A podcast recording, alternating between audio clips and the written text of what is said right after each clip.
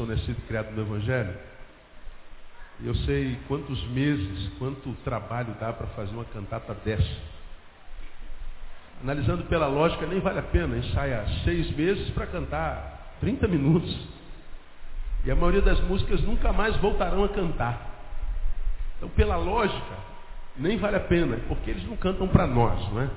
Eles não cantam para a igreja, cantam para o Senhor Jesus, amém?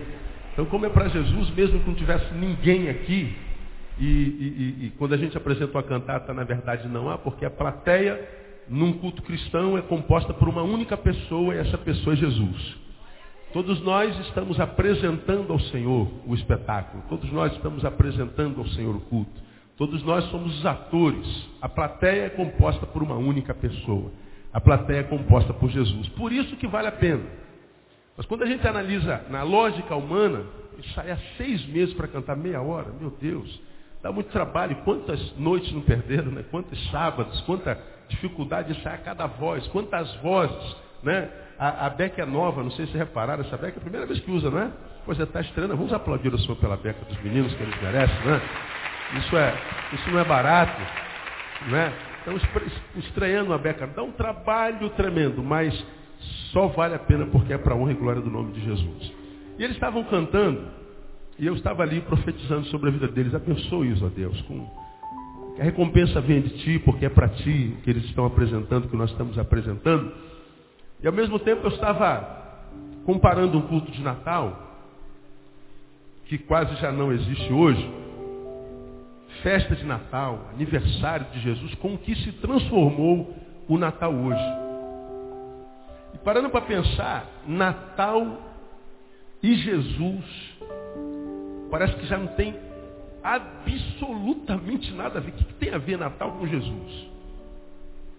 Pega o Natal que você conhece, essa correria que foi essa semana, né? Quantos aqui nesses dias entraram num shopping? Levanta a mão aqui. Sinceramente. É quase todo mundo, né? E quem não entrou no shopping, por você alguém entrou. Né? Quantos aqui, sinceramente, estão com pelo menos uma peça de roupa nova? Uma pecinha. Quase todo mundo. Nem que seja uma cuequinha, né, irmão? Uma meinha, né? Uma, sei lá, uma, uma coisa assim. Né? Uma chapinha na cabeça, sei lá. Como eu digo sempre. Alguma coisa nova você tem aí. Obrigado, né? E eu estava ali pensando nesse, nesse Natal. O que, que Natal e Jesus tem a ver? Se fosse a, a luz da, do oposto daquela chamada da Globo, Globo e você, tudo a ver. Eu, se fosse o oposto, Natal e Jesus, nada a ver, não tem nada a ver com Jesus. Nada. Pega lá teu, tua mesa farta, nossa, a, a, mesa lá da minha sala são dois, quatro, seis, são oito cadeiras. É isso mesmo? Não errei não, né? São oito cadeiras. Aí tem aquele mesão, como é que aquele mesão estava farto? Tinha de tudo e mais um pouco sem imaginar. Mas a gente come feito feito gente que come muito. Feito gente que come muito, né? Pois é. Feito gente abençoada, trazendo minha esposa lá. E a gente come. E às vezes a, o, o que precisava comer já foi comida. A gente não precisa mais comer. Mas mesmo não precisando, o que, que a gente faz? Continua comendo. Já bebeu tudo que tinha beber, não precisa mais beber, mas o que, que a gente faz? Continua bebendo. E depois a gente descansa um pouquinho para o estômago esquecer que está cheio. A gente dá uma rodadinha na casa, vai lá no quintal, né? E volta, quando chega na sala, faz o que de novo? Come de novo. E a gente come feito gente que come muito. Não é? A gente usa roupa, a gente compra, a gente dá Feliz Natal, a gente é, é, é, é vê o jornal, vê motoboy que se transforma em Papai Noel, ele passa nas casas jogando presente. Eu achei tão bonito um Papai Noel. Papai Noel não, um motoboy que ele junta dinheiro a vida inteira, o ano inteiro, aí ele pega a moto dele de madrugada e vai jogando nas casas pobres. Solidariedade. Ah, A gente dá presente para quem não conhece. Eu fui ao correio essa semana e peguei o nome de uma criança e mandei um presente para uma criança que eu não conheço. A gente dá presente para todo mundo, a gente fica esperando da hora da meia-noite do dia 24, quem comemora em família, bota os presentes tudo em volta dessa árvore que a gente chamou de Natal, enche de presente e a gente fica esperando a hora. Quando a família tem criança, então, misericórdia. Quantos tem criança em casa aqui? Levante a mão assim. É bom, né, dar presente para criança, gente? Sim ou não? É bom. Ah, os olhos das crianças ficam assim, ó, brilhando. Cara, será que tem presente para mim? Aí a gente brinca da mesma coisa, tá, desde que o menino é menina até ficar velho. A gente diz, será que tem presente para fulano de tal? Lá em casa é o Luiz Felipe, né? Será que tem algum presente para Luiz Felipe? Ah, eu acho que não. Ele já deve estar tá cansado de ouvir isso. Ele sabe que a maioria dos presentes é para ele. Né, Luiz Felipe? É, abestado, né? Pois é. Quando eu não chamo ele de abestado, não, não chamou de abestado, não, tio. Eu falei, pois é, tem que chamar. Aí, quando tem criança, então, é aquela, aquela, aquela bobagem toda. E a gente dá presente, ganha presente, gosta de dar presente, dá lembrancinha, faz amigo oculto. Isso tudo é muito bom para nós. Mas, o que tem a ver com Jesus? O que, que tem a ver com o aniversariante? O que, que Jesus tem a ver com Papai Noel? Que parece que é quem faz aniversário no dia do Natal. Só dá ele, meu. É o cara. O simpático velhinho. Quem é que não gosta de Papai Noel? Até a gente gosta de Papai Noel. Parece que o aniversário é dele, porque ele, ele recebe todas as honras. E se a gente analisar, fazer uma análise do Natal contemporâneo, a gente fica tentando encaixar Jesus ali, não cabe. Jesus, tu não cabes na tua festa de aniversário não há lugar para ti. Pensando nisso, há bem pouco tempo atrás, eu estava fazendo uma, uma, uma semelhança desse Natal com as casas da Judéia, quando Maria com barrigão saiu pelas casas tentando arrumar um lugar que a recebesse para dar a luz. Mas diz o texto que em todas as casas onde Maria batia, o que, que dizia lá? Não há lugar. E ela foi em todas as, as pousadas daquela região. Foi em todos os lugares que se pudesse ter uma placa escrito hotel, um hotel, sei lá, qualquer coisa. Um lugar que ela pudesse ser recebida para que ela pudesse dar a luz. Mas todos na recepção diziam, não há lugar. Por causa disso, ela foi ter o seu filho, o Messias, aonde mesmo, quem se lembra? Numa estrebaria, numa cocheira. E diz o texto que ela foi para uma cocheira, os bois a receberam. Os animais a receberam. O boi emprestou o lugar onde ele comia para Jesus nascer. Porque entre os homens, na sociedade, a frase era, não há lugar. E eu acho que hoje acontece a mesma coisa. Faça uma análise. Aonde é que você encaixa Jesus no Natal? Não cabe. Não cabe. Não há espaço para ele. Jesus é só um detalhe. De vez em quando a gente lembra. Se a gente é cristão. Mas depende de que tipo de cristãos nós somos. Você que é membro dessa igreja, você conhece algum culto nessa igreja que é vazio? Tem alguma reunião nossa que não tem gente? Olha quantos lugares vazios hoje. Faltam uns, uns 200 lugares para completar os 1.284 lugares que aqui dá, que tem. Você vem quarto, está cheio. Vem domingo de manhã, está cheio. Vem domingo à noite, está cheio. Todo culto está cheio. Mas no Natal, mas o que, que tem lá? Já não há mais espaço para ele, já não há mais razão para ele. Jesus é, é, é, é um aniversariante que, na sua própria festa, ele é só um detalhe. Se ele não aparecer, se não citar o nome dele, não faz diferença alguma. Imagina se isso acontecesse contigo, no teu aniversário. Porque a maioria de nós, quando chega a data do nosso aniversário, a gente já acorda assim, quem será o primeiro que vai ligar para nós hoje? E a gente fica esperando que muitos liguem para nós. Quando alguns, que são os excelentes da nossa relação, não ligam, nós nos encontramos com ele no dia seguinte. Pô, fulano, Chateado contigo, brother. O que, que houve, Neil? Pô, você esqueceu do meu aniversário ontem, cara? Rapaz. Pronto.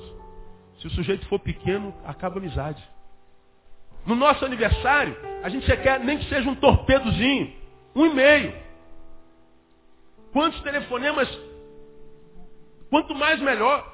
Nós queremos ser lembrados, nós queremos ser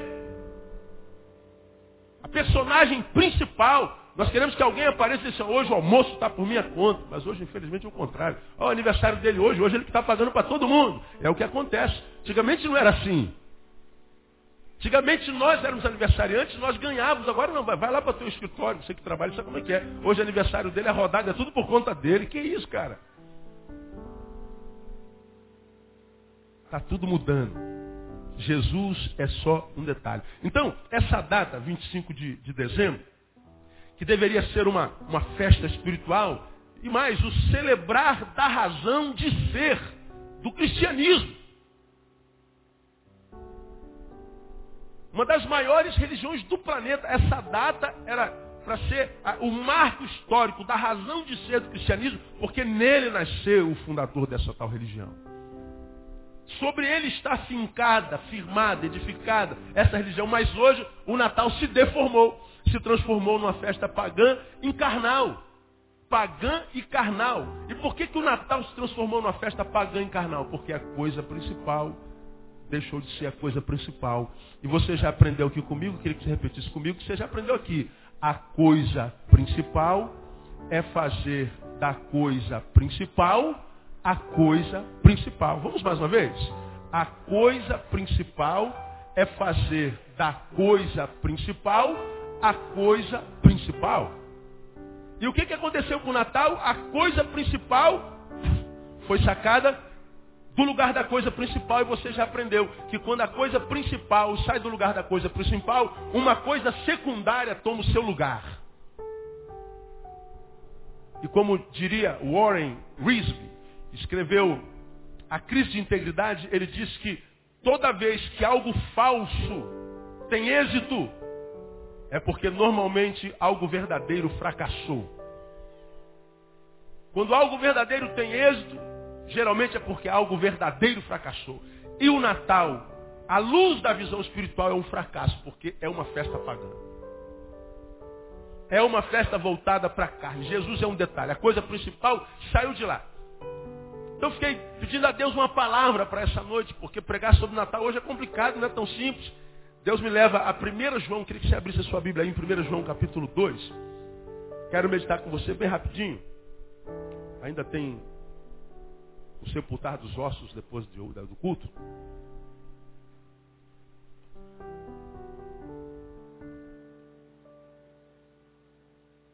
Primeira João, primeira epístola, lá no finalzinho, antes de Apocalipse, não é o Evangelho, é a primeira epístola, no capítulo 2.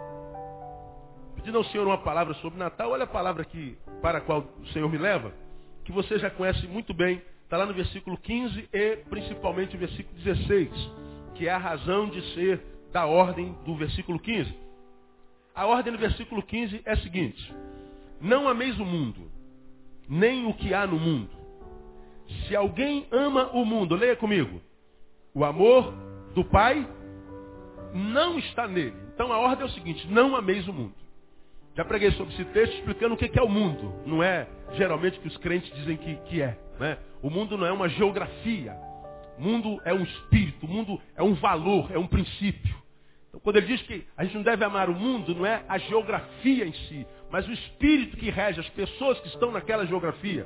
Então, a gente muitas vezes, quando fala de mundo, a gente está falando de muita coisa que acontece dentro da igreja. Quando acontece dentro da igreja é, fofoca, quando acontece dentro da igreja juízo, gente apontando o dedo para o erro do outro como se não tivesse erro, quando acontece a ausência de perdão, quando acontece um monte de gente que entra no nosso meio se sentindo mais crente que você porque você se veste diferente dele, isso é espírito mundano. E a igreja cristã é profundamente mundana e nem sabe que é. Porque os super crentes acham que mundano é, por exemplo, pregar como eu estou pregando, sem gravata e com a camisa para fora de calça jeans. Porque um pastor espiritual prega de terno e gravata. Ele pode ser um corrupto, um safado sem vergonha, com a mente toda corrompida, mas está de terno e gravata, esse parece ser pastor. Só que mundano Você já aprendeu, não é a forma, não é a coisa, é como se faz a coisa. Qual a intenção com a qual se faz a coisa. Não é o exterior, é o interior que te faz ser o que você é no exterior e que parece ser no exterior. Aí vem essa palavra diz assim, não ameis o mundo. Quem ama o mundo, os valores do mundo, os princípios do mundo, o espírito mundano, o amor do Pai não está nele. Essa é a ordem. Não ameis o mundo. Agora, por que, que a gente não pode amar o mundo além do fato de o amor do Pai não permanecer em nós? Versículo 16 responde. É aqui que eu quero parar com você. Porque tudo o que há no mundo, olha lá. E aí João diz o que, que há no mundo. O que, que há no mundo? Lê comigo. Há concupiscência da carne. Que mais? Concupiscência dos olhos. O que mais? A soberba da vida não vem do Pai, mas sim do mundo. Porque tudo o que há no mundo.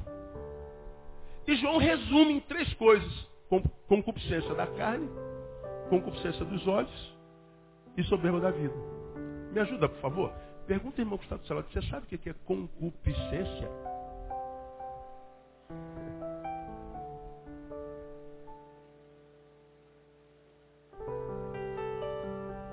Não tenho a menor noia em dizer que 99% de vocês não sabe o que é concupiscência da carne, concupiscência dos olhos e soberbo da vida.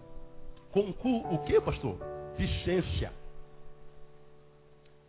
Concupiscência. Que palavra doida é essa, não é? A maioria de nós já leu isso aqui. Agora, sabe o que é? É nisso que, à luz de João, o mundo se resume.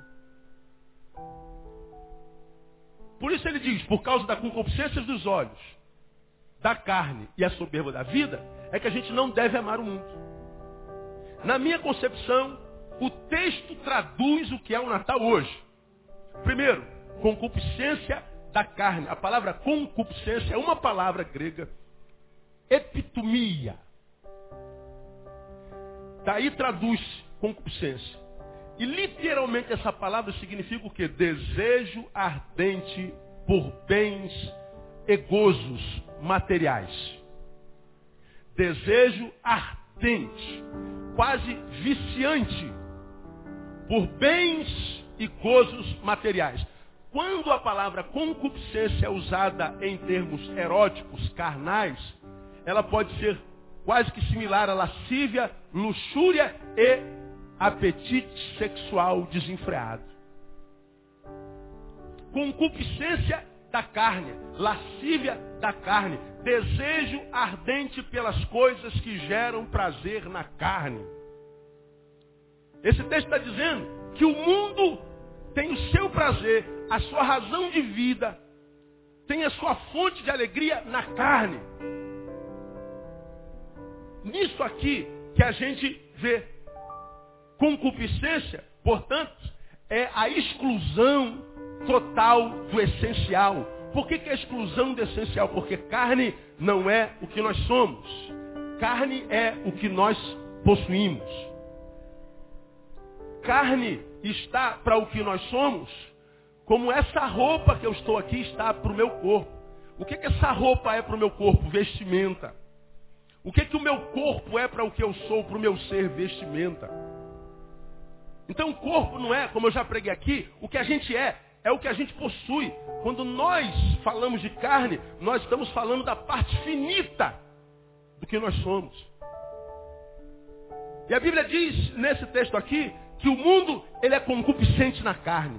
O mundo só investe na carne. O mundo perdeu a concepção do que é essencial, do que é do interior, dos valores que o dinheiro não compra, mas que também o ladrão não rouba daquilo que permanece em nós e faz a vida valer a pena. Portanto, o mundo perdeu o essencial. E aquele que perde o essencial, na verdade,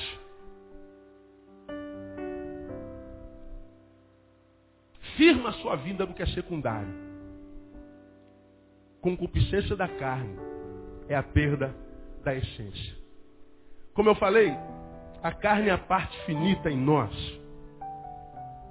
Porque nós temos como nos ensina a palavra, lá, a boca do sábio, que um dia a carne vai voltar para onde? Quem se lembra? Para o pó. Essa carne vai voltar para o pó. E o Espírito? Volta para onde? Para Deus que o deu. O texto diz que o Espírito que eu tenho, Deus me deu, foi lá no Gênesis. Tornamos-nos alma vivente.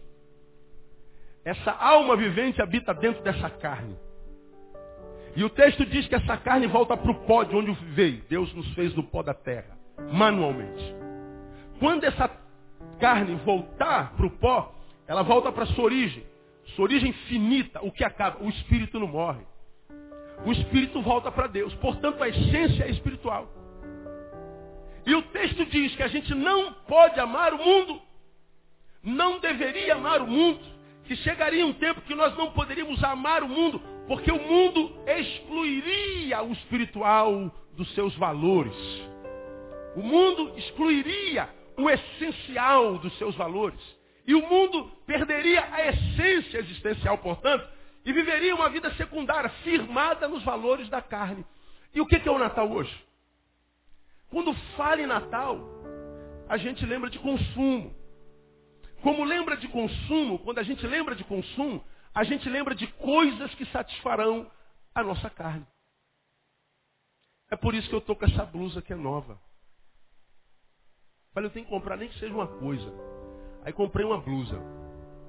Quando comprei a blusa, eu tive a notícia triste, falando assim, meu amor, essa, essa blusa marrota que é uma tristeza. Para passar essa blusa é uma tristeza. Tem que começar de manhã para acabar a noite. Eu falei, então não serve para mim, eu vou usar hoje e vou dar. Quem é esse candidato aí? Né? Ó, tem um monte de gente aí querendo. Né? Porque a gente não tem tempo para ficar passando roupa há muito tempo. Mas a ideia é o seguinte, por que, que na cabeça do Neil, Alcidênio, tijolo é melhor, né? Tijolo. Ele gosta mais de tijolo. Por que, que na cabeça do Neil ou na tua, tem a ideia de que a gente precisa comprar uma roupa nova? Quem foi que disse para nós que eu tenho que dar presente no Natal?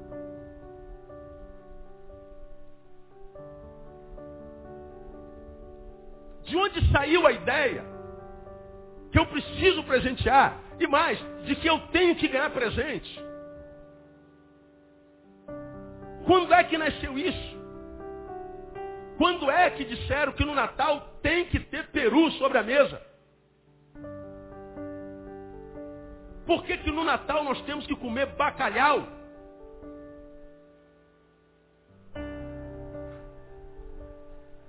Rabanada.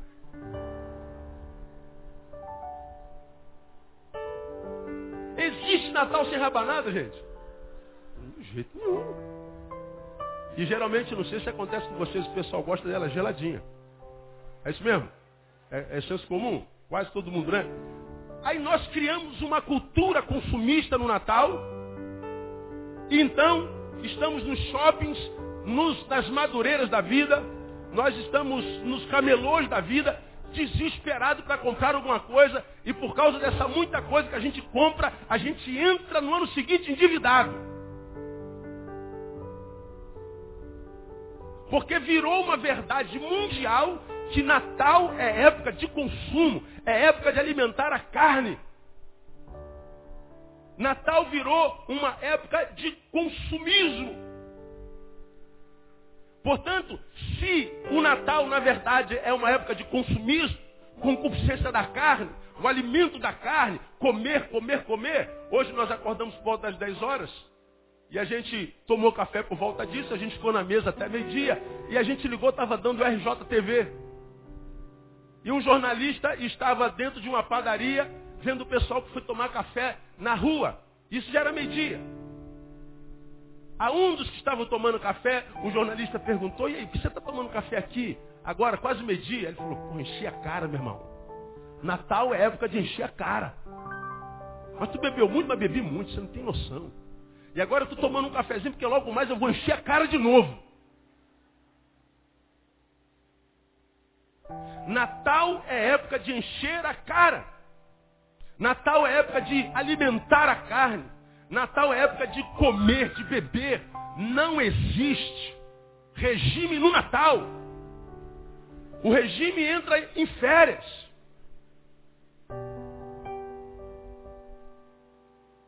Agora, a nossa reflexão é, o que isso tem a ver com o verdadeiro Natal? Lembro-me de, uma, de, de um conto que fala sobre Sócrates, acho que eu já falei sobre isso aqui, passeando no comércio de Atenas, e era época de fim de ano. E ele, na sua grandiosa sabedoria, caminhando no mercado de Atenas, com as suas mãos para trás, ele entrava nas lojas e olhava as coisas que estavam ali penduradas, vendendo. E ele chegou perto de uma loja, um vendedor chegou perto dele e perguntou, o senhor deseja alguma coisa? Ele falou, não. Eu só estou a observar quantas coisas existem que eu não preciso para ser feliz.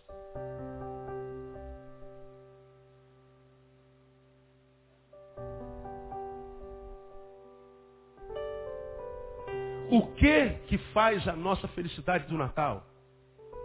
É roupa nova, é o presente, é a mesa farta. E enquanto nós, enquanto humanidade, darmos vazão e valor, nossa valoração estiver posta sobre a concupiscência da carne, nossa vida vai continuar a ser o que ela é. Uma vida de aparência. E o Natal continua a ser isso que, ela, que ele é, uma festa imaginária por causa da concupiscência da carne, por causa do espírito mundano. E diga que esse espírito mundano não tomou a nós cristãos também. Portanto, nós somos todos mundanos. E nós precisamos, pelo menos nessa data do dia 25, trazer a memória que dia 25 é o aniversário, mesmo que representativo daquele que veio para salvar o mundo do seu pecado. No seu Natal você precisa se lembrar dele para dizer, Senhor, muito obrigado. Porque se eu estou de pé, eu estou porque a tua misericórdia se renova cada manhã sobre a minha vida, sobre a minha casa. Estou sentado à mesa, diante de uma mesa tão farta, porque o Senhor me tem dado saúde para ganhar esse pão o ano inteiro. Precisamos dizer obrigado, Senhor. Você pode dizer obrigado, Senhor, por Jesus? Concupiscência da carne. Mas o texto diz que há uma outra concupiscência, concupiscência dos olhos. A concupiscência da carne é a, a perda da essência. Porque a gente tirou o principal do principal e vivemos uma vida secundária alimentando a carne. Como eu tenho dito, nunca tivemos uma geração tão bonita no, na, na terra. Nunca tivemos uma geração tão pobre, tão vazia, tão cheia de suicídio, de corrupção. Uma geração tão medíocre. A mais bonita, a mais medíocre, a mais sem conteúdo. Parece que beleza e conteúdo não caminham juntos. Mas o texto fala sobre a concupiscência dos olhos. Se a carne é a parte finita em nós, os olhos são os órgãos da visão. E a gente sabe disso. Eu defino olhos como perceptores de imagem, porque na verdade é tudo que os nossos olhos podem ver. Eu vou se perguntar, quantos de vocês estão vendo o pastor Neil daí? Quantos aí estão vendo o pastor Neil? Levanta a mão bem alta assim. Pois é. Será mesmo que estão me vendo? Tem um peso de papel em cima dessa cadeira, em algum buraco, às vezes não tem, um redondinho. Minha Bíblia está voando, tem? Aí eu pergunto, ah, quantos estão vendo o Neil? Bom, quem não for cego vai dizer assim, eu estou te vendo, pastor. 1,87m, tem que ver. Mas a gente sabe que quando a gente diz assim, ó, está vendo o pastor Neil? Não, você está vendo a minha imagem. Você não está vendo o que eu sou de fato. Você está sentado do lado de alguém, hoje cheguei no culto, e alguém me cumprimentou, postou Feliz Natal, Feliz Natal. Me deu um abraço, um negão. Pai, negão, você está cheiroso, que é uma beleza, irmão. Que negão cheiroso. Eu vou, obrigado, um sorrisão desse tamanhão. Agora, esse é o cheiro dele por fora. Essa é a imagem que a gente carrega do lado de fora. E a imagem é tudo o que os nossos olhos podem ver absolutamente nada mais. E o texto diz que uma das marcas do mundo é a concupiscência dos olhos. É o desejo desenfreado de ver coisas que lhe agradam. É o desequilíbrio da essência com a visão, do interior com o exterior. Quando eu falo desse desequilíbrio entre o que está fora e o que está dentro, eu me lembro da palavra de Jesus uma igreja lá do Apocalipse, uma das sete, para a qual você vai se lembrar, eu preguei sobre isso aqui há bem pouco tempo atrás, ele escreveu o seguinte, tens fama de que vives, mas qual é o restante do versículo? Estás morta. Essa palavra foi para uma igreja. Ele dizendo, olha igreja, Quando olham para você, de fora para dentro, quando os homens, com seus olhos finitos, olham para vocês, eles dizem que igreja tremenda, que igreja pujante, que igreja viva, que igreja famosa. Mas eu, quando olho para vocês, eu olho diferente dos homens, porque os homens, diria Samuel, olha para o lado de fora, Deus olha para o lado de dentro. Ele está dizendo assim, embora vocês tenham do lado de fora fama de que estão vivos, eu sei que vocês estão mortos. Portanto, Deus está falando da desconexão entre o que há fora e o que há dentro. Entre o que os homens veem e o que ele vem. Os homens olham para o lado de fora. Os homens percebem a imagem e dizem essa imagem é a imagem de que alguém está muito bem. De que a igreja está pujante, que a igreja está vibrante, está viva. Mas como eu não olho para a imagem, essa é a visão mundana. Eu olho para o interior, eu digo, vocês estão mortos. E o texto está dizendo que a gente não pode amar o mundo, porque o mundo se preocupa muito com imagem. O mundo acredita muito no que os seus olhos veem. Essa marca do mundo, diz o texto, não deve ser amada por nós. Nós não podemos confiar nos nossos olhos. Uma prova disso nós tivemos ontem lá no centro da cidade. Uma das pessoas com as quais eu sentei na mesa, mendigos. Fizemos um Natal de centenas de mendigos lá. Não fomos levar uma quentinha e fomos embora, não. Como falei no início do culto, foi um ônibus e quatro vans, além da Kombi. Fora carros e motos. Botamos dezenas de mesas, centenas de cadeiras. Sentamos todos eles, centenas deles. E nas ruas são milhares deles. E cada um de nós sentou à mesa com eles e comemos e bebemos e batemos papos. Falamos da vida, falamos do passado. Eu me sentei com o Senhor uma hora numa mesa, sozinho com ele, 53 anos. Ele estava me contando da vida dele. Um homem que tem três universidades. Um homem que já foi funcionário público federal e trabalhou para um dos presidentes da nossa nação. Ele mostrou o documento dele. E que por causa de um divórcio, por causa da traição da mulher que ele tanto amava, ele se entregou ao álcool, se perdeu e hoje está onde está. E nós, que somos concupiscentes nos olhos, olhamos para essa população de rua e sempre os vemos inferiores a nós, por causa da sua aparência. Às vezes olhamos uma pessoa de terno e gravata e quem sabe o vemos maior do que nós, por causa da sua aparência. E esse texto está dizendo que nós não podemos confiar nos nossos olhos, porque nossos olhos não veem nada. E Natal é uma festa aos olhos. No Natal não há ninguém feio. No Natal todos nós estamos imaginariamente lindos. O Natal se transformou numa festa imaginária. Uma festa de impressionismo visual. Uma festa para nós mostrarmos nossa roupa, nosso cabelo, nossa joia. Para mostrarmos o nosso carro novo, compramos com o nosso décimo terceiro. É uma festa de impressão. E o que que Jesus tem a ver com isso? Nada.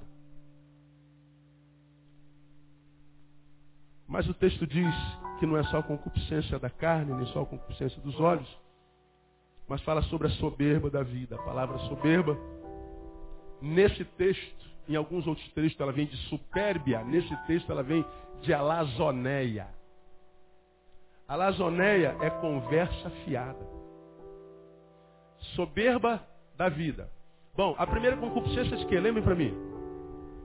Da carne. É a segunda. Dos olhos. A terceira fala de soberba da vida. A soberba da vida tem a ver com conversa fiada. Olha que coisa estranha. Soberba da vida é a conversa que não tem a ver com o que se é. Tem a ver com mentira. Tem a ver com hipocrisia.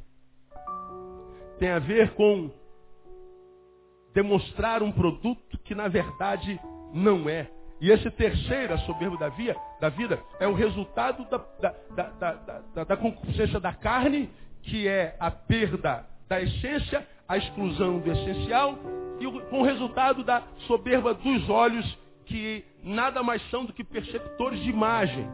Portanto, soberba da carne, soberba da vida é alguém que perdeu essência, que porque perdeu essência, investe na aparência, mas só que esse cuja aparência aos nossos olhos é linda e perfeita, nada mais é do que alguém que quando fala, fala portanto de uma coisa que não é. Ele é o soberbo.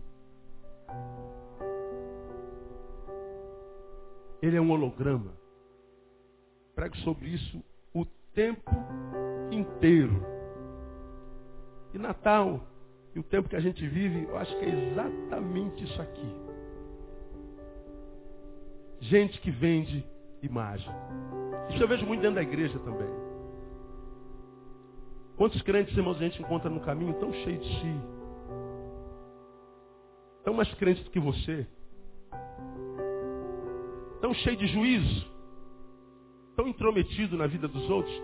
Aqueles crentes que eu falo que são crentes que são indignados com o pecado, mas com o pecado dos outros, não com o seu. Pessoas que no discurso é uma coisa maravilhosa, mas nos seus negócios, ele é o pior canalha que um canalha pode ser. Quando lida com a sua sexualidade, ele é o mais promíscuo. Quando ele lida com a misericórdia, ele lida com aquilo que ele nem sabe o que é. Eu entrei aqui hoje, o Senhor me colocou os olhos numa pessoa que está aqui sentada. Quando sentei ali, não sei se você acredita em revelação. O Espírito Santo falou assim para mim, olha, aquele ali veio para te ver. É homem. Mas a mim, é. Me ouve há muito tempo. Nunca vi. Mas quando ele me viu, ele imaginou que ia me encontrar de terno e gravata. Ia me encontrar bem pastoral. E eu subo assim, como eu sempre subo, né? Eu só ando assim. E a cara fechou, porque a voz que ouve pelo site não condiz com a imagem. Aliás, a nossa imaginação é sempre melhor do que a realidade. Quando você ouve a voz de alguém pelo rádio, um cantor, você fala, cara, esse cara deve ser. Locutor de rádio, por exemplo. Você pega locutor de rádio, aquela voz de Cid Moreira, meu, você imagina um, né, um Luciano Zafir, né, um Vitor Fazano, um, Antônio Fagundes. Aquela voz que vai, meu Deus, esse homem deve ser um anjo celestial.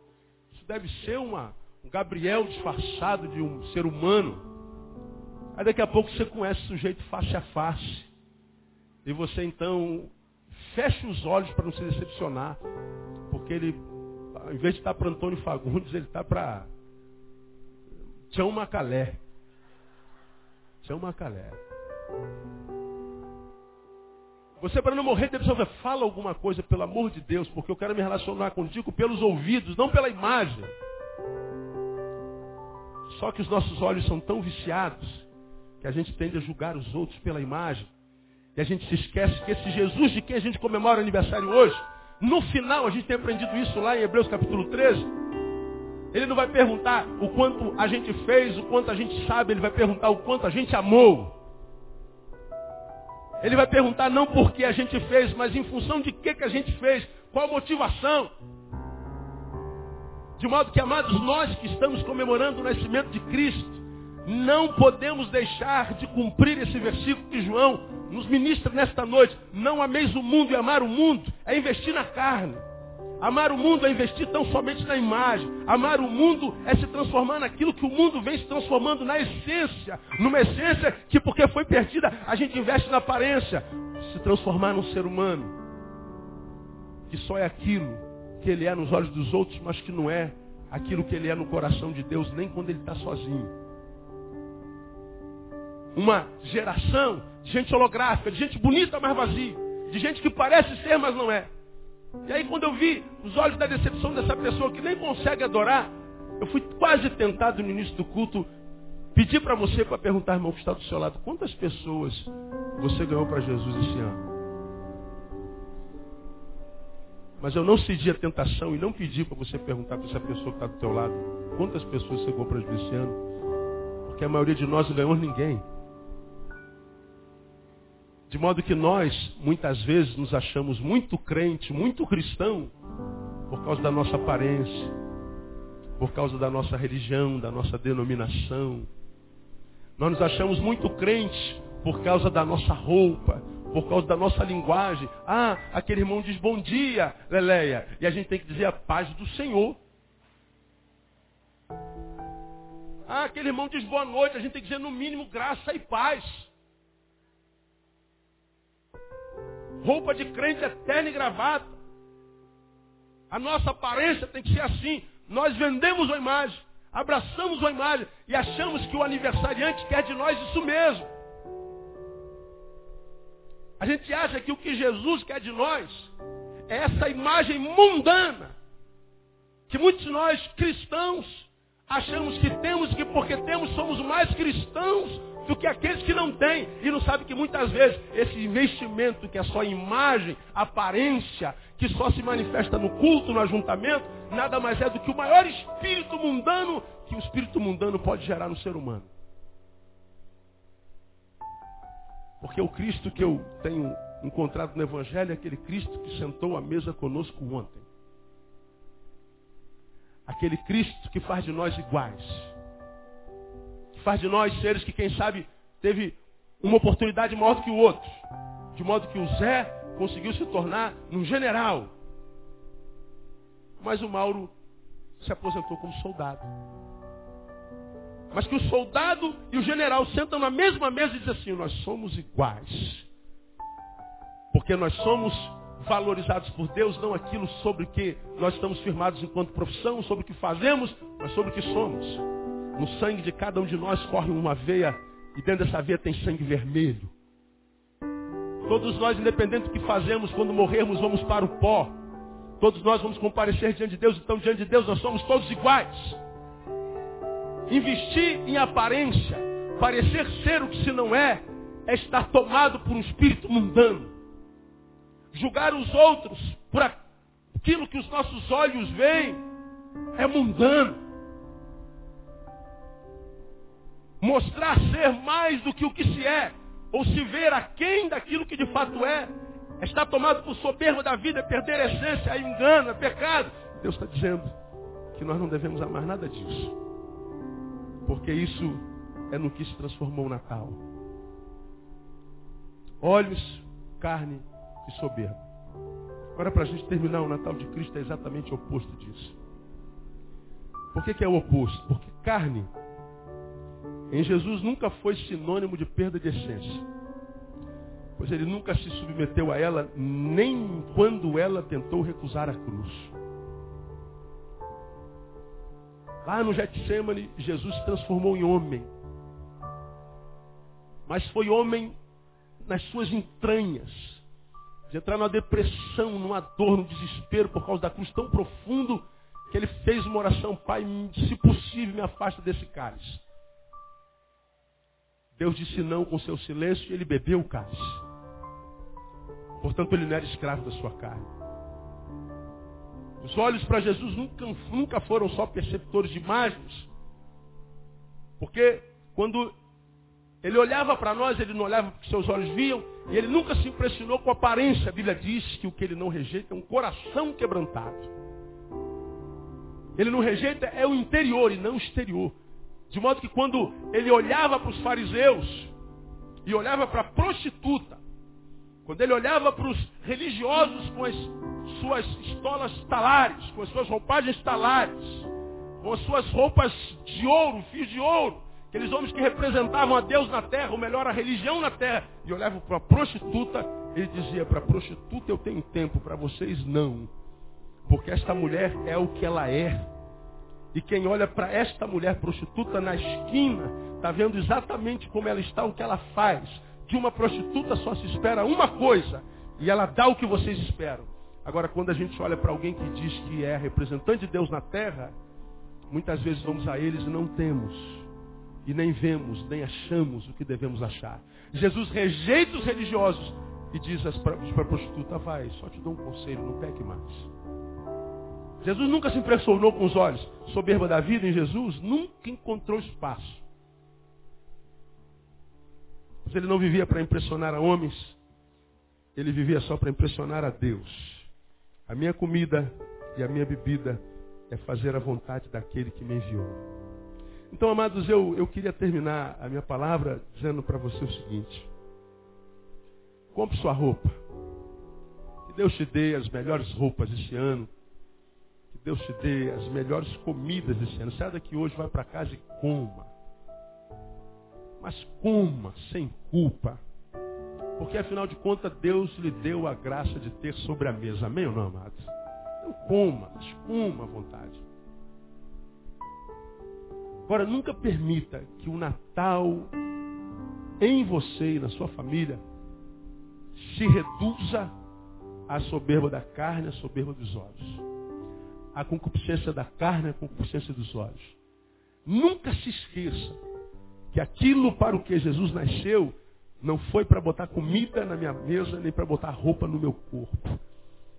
Ele nasceu para que a nossa comunhão com Deus fosse refeita pelo sangue derramado na cruz do Calvário. Ele veio para que essa vida de aparência, essa vida sem essência, essa vida da qual o principal foi tirado, essa vida que é vida só aos olhos dos outros, pudesse transformar numa vida de verdade, numa vida que valesse a pena ser vivida, uma vida que fosse além da aparência. Uma vida que, quem sabe, não fosse nem admirada para quem está do lado de fora do portão, mas uma vida que fosse vivida por ti e que te fizesse, ao chegar diante do espelho, você olhasse para aquela imagem e dissesse assim: a tua vida vale a pena ser vivida. Uma vida que é alegria para ti e não para os outros. Uma vida que vive não para impressionar com aparência, mas uma vida que vive o essencial. Porque foi para isso que Jesus veio. Ele nasceu lá em Belém, para que ele pudesse, quem sabe, nascer na tua vida também. Para que você não pudesse ser só uma imagem, um holograma para que você não fosse só um bonequinho que parece ser não sendo, mas que você fosse alguém que vivesse e agradecesse a Deus toda manhã, porque acordou mais uma vez para a vida e a vida sorriu para você. Uma vida que é vida, que vale a pena ser vivida. Isso é o Natal de Jesus. E é esse Natal que eu desejo para você. Um Natal cheio de vida, para que você rompa 2009 e diga assim que venha 2009, porque Jesus de Nazaré é comigo. Ele está comigo todos os dias, até o final de 2009, até a consumação dos séculos. A Ele a honra, a glória e o louvor pelos séculos dos séculos. Aplauda Ele bem forte. Aleluia.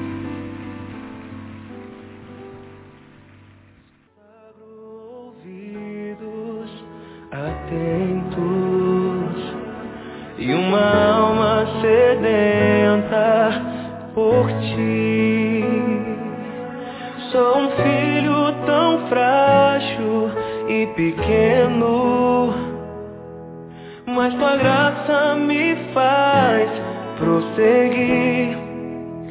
Fala, Senhor, fala comigo. Quero ter